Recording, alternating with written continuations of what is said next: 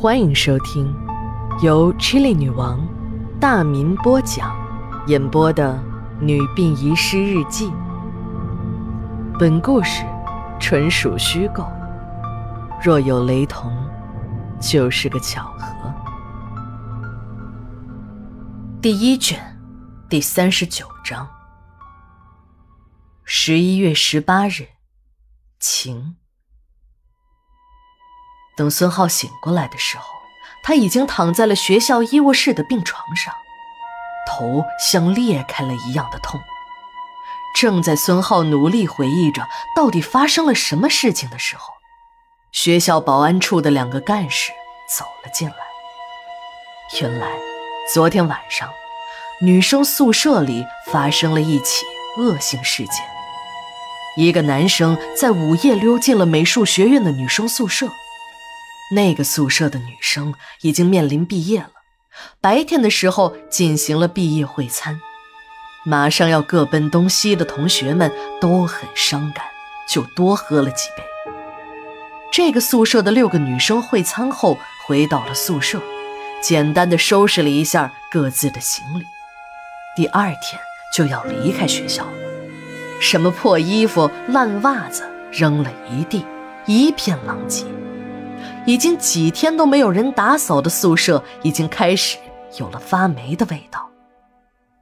一个女生半夜上厕所，刚一下床就碰到了一个软乎乎的东西，一声惊叫，室友们都从睡梦中醒过来，发现一个男人就睡在床下，头上还顶着一条女人的内裤。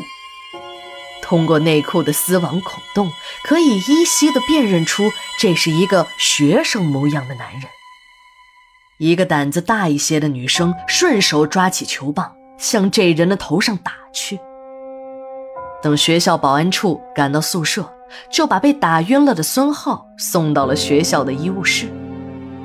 在学校保安处做笔录的过程中，孙浩把昨天的经历讲给了女生听。警察说。孙浩进入的宿舍是六幺三寝室。这个事件在当年闹得是沸沸扬扬，家喻户晓。后来有好事的记者暗中调查，发现八楼确实被废弃了多年，不过原因并不是学校所说的漏雨。一个宿舍管理员偷偷地告诉记者，那栋宿舍的八楼发生过一起。离奇的凶杀案。一个医学院的讲师和一个油画专业的女学生发生了师生恋，一不小心还搞大了女学生的肚子。这个讲师怕让老婆和学校的领导知道，影响自己的前途，就把这个女生骗到了医学院的实验楼，在自己的办公室中一番温存后。偷偷的给女孩的水杯中放入了大量的镇静剂。趁女孩深度昏迷时，他脱尽了女孩的衣服，进行了简单的清理，切开了女孩的颈动脉，插上一根管子，女孩的血液就顺着管子流入到下水道中。放进血液。他把女孩扔进了一个专门储存尸体、盛放福尔马林溶液的藏尸窖中。一个专业处理实验遗体的过程，被这个缺少人性的医生用在了活人身上。也许是经不起良心的折磨，也许是冥冥之中自有天数。这个讲师在一年后自杀了。自杀前留下的遗书中，承认了自己杀人藏尸的事实。案件真相大白，但杀人犯已经自杀了，再也没有追究的必要。这个案子就这么不了了之了。自从女孩死后，这个寝室的八楼经常有恐怖的传闻，什么半夜女人的哭声，午夜时八幺三室若隐若现的灯光。和一个披头散发的女人在八楼的楼道里游荡着。学校并没有做出官方的回应，而是废弃了这栋楼的七层和八层，在六楼和七楼之间装上了铁栅栏门。七楼往八楼的通道呢，干脆用砖和水泥封死了。学校不肯做出官方的解释，这些私下的传闻又过于的八卦，记者的调查也只能到此为止了。学校保安把孙浩送到了公安局，他们也没有过分的为难孙浩，只是拘留了七天后就又放了出来。校方呢也没有给孙浩任何的处分，也许每个人的心中都知道事出蹊跷，但又不便公开的说出来吧。孙浩又恢复了往日的忙碌，只不过他再也不到画室去了，除了去附属医院实习之外，大量的时间都用来寻找小薇。孙浩坚信。自己和小薇的事儿不是幻觉，小薇只是出于某种原因暂时离开了他。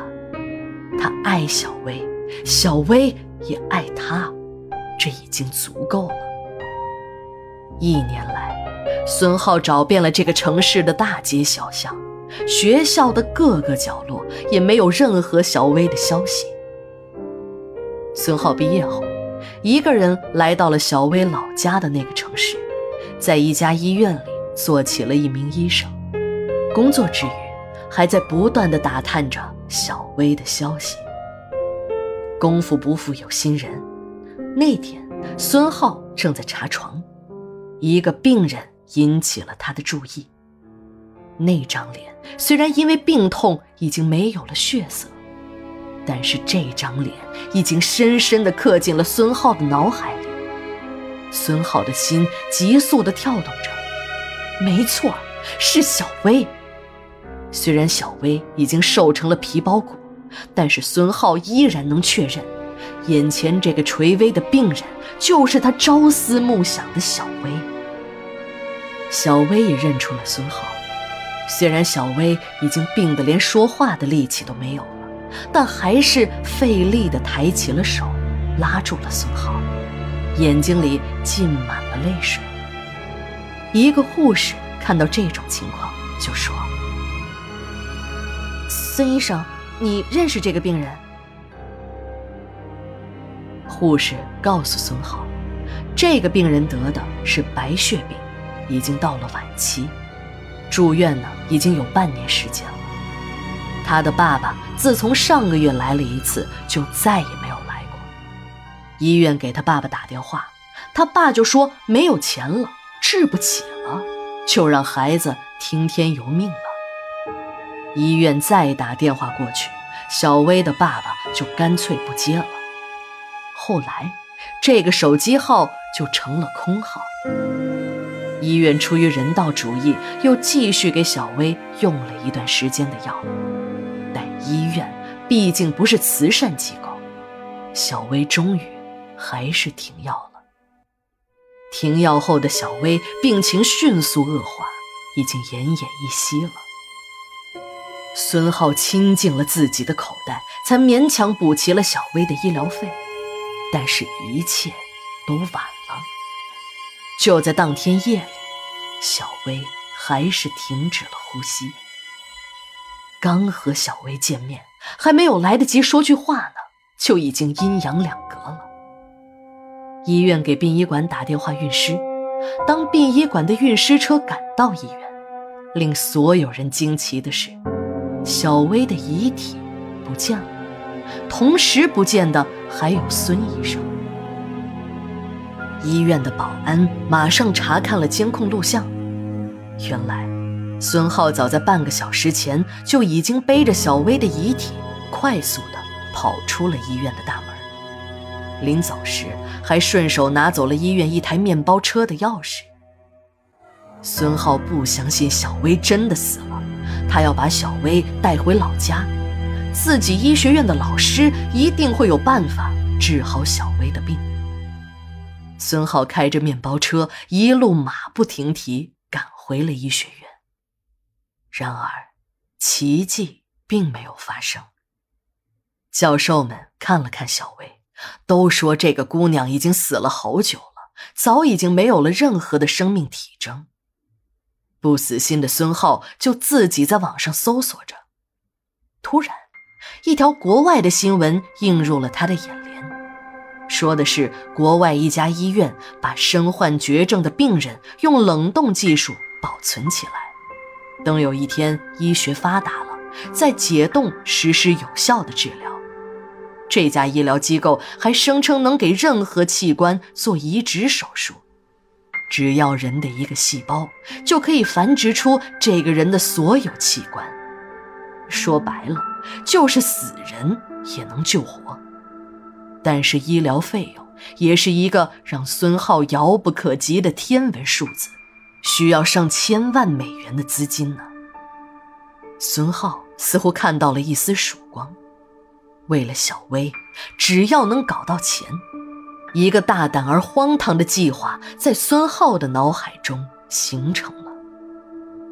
孙浩低价卖掉了那辆面包车，为了掩人耳目，他想到了在市殡仪馆工作的表姐夫，就托表姐给姐夫说说，让自己到殡仪馆工作。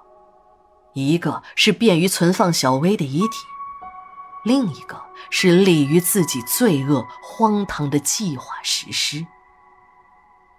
办案人员搜索了孙浩的出租屋，从里面找到了全套的手术器材。房间的正中挂着无影灯，一张大的手术台放在无影灯的下面。房间内到处飘散着消毒水的味道。当警察把那个从九妹家找到的人皮灯罩拿给孙浩看时，孙浩的表情竟然流露出一丝得意。坐在审讯室里的孙浩，并不像别的罪犯那样紧张，脸上始终挂着诡异的笑容，不断的重复着：“我抢大客车，只想弄点现金，准备出国费用。其实，我才不在乎那点小钱。我的货，只要带到国外，一个就能卖到几百万美元。”要不是表姐到我家看到了这个灯罩，非要拿走一个，你们就是抓到我，也不能把我怎么样。只是再也救不了小薇了。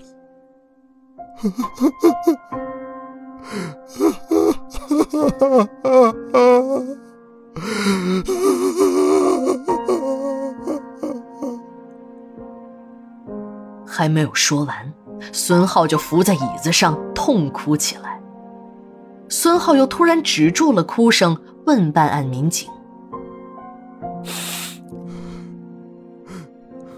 我有一个要求，能满足吗？只要能满足我最后一个要求，我就什么都告诉你们。你说。”孙浩接着说。我不怕死，我知道我犯的是死罪，就是死也要和小薇在一起。只要你们保证我死后和小薇葬在一起，我就全招了，也省得你们费力气。办案民警点了点头。孙浩向警察要了支烟，点着后猛吸了几口。孙浩扔掉了烟蒂，诡异中透出的得意笑容再一次出现在了孙浩的脸上。孙浩的头脑很清楚，悠然自得地讲述了自己如何制作人皮灯罩的犯罪过程。刚讲了一会儿，几个办案的民警就已经被激怒了。一个年轻警察忍不住站了起来：“你这个没有人性的家伙！”你还是不是人？还没等警察说完呢，孙浩也激动的大叫起来：“人性？什么他妈的人性？都是说给鬼听的！我女朋友病得要死，医院不也是见死不救吗？什么他妈的人性？都是畜生不如！”这个激动的民警被同事拉开了，一个老警说。你接着说。说完，点燃了一根烟，扔给了孙浩。孙浩抽了几口，心情渐渐平静了下来。孙浩讲述着，几个见多识广的刑警也都张大了嘴巴，被孙浩的罪恶变态灵魂震惊了。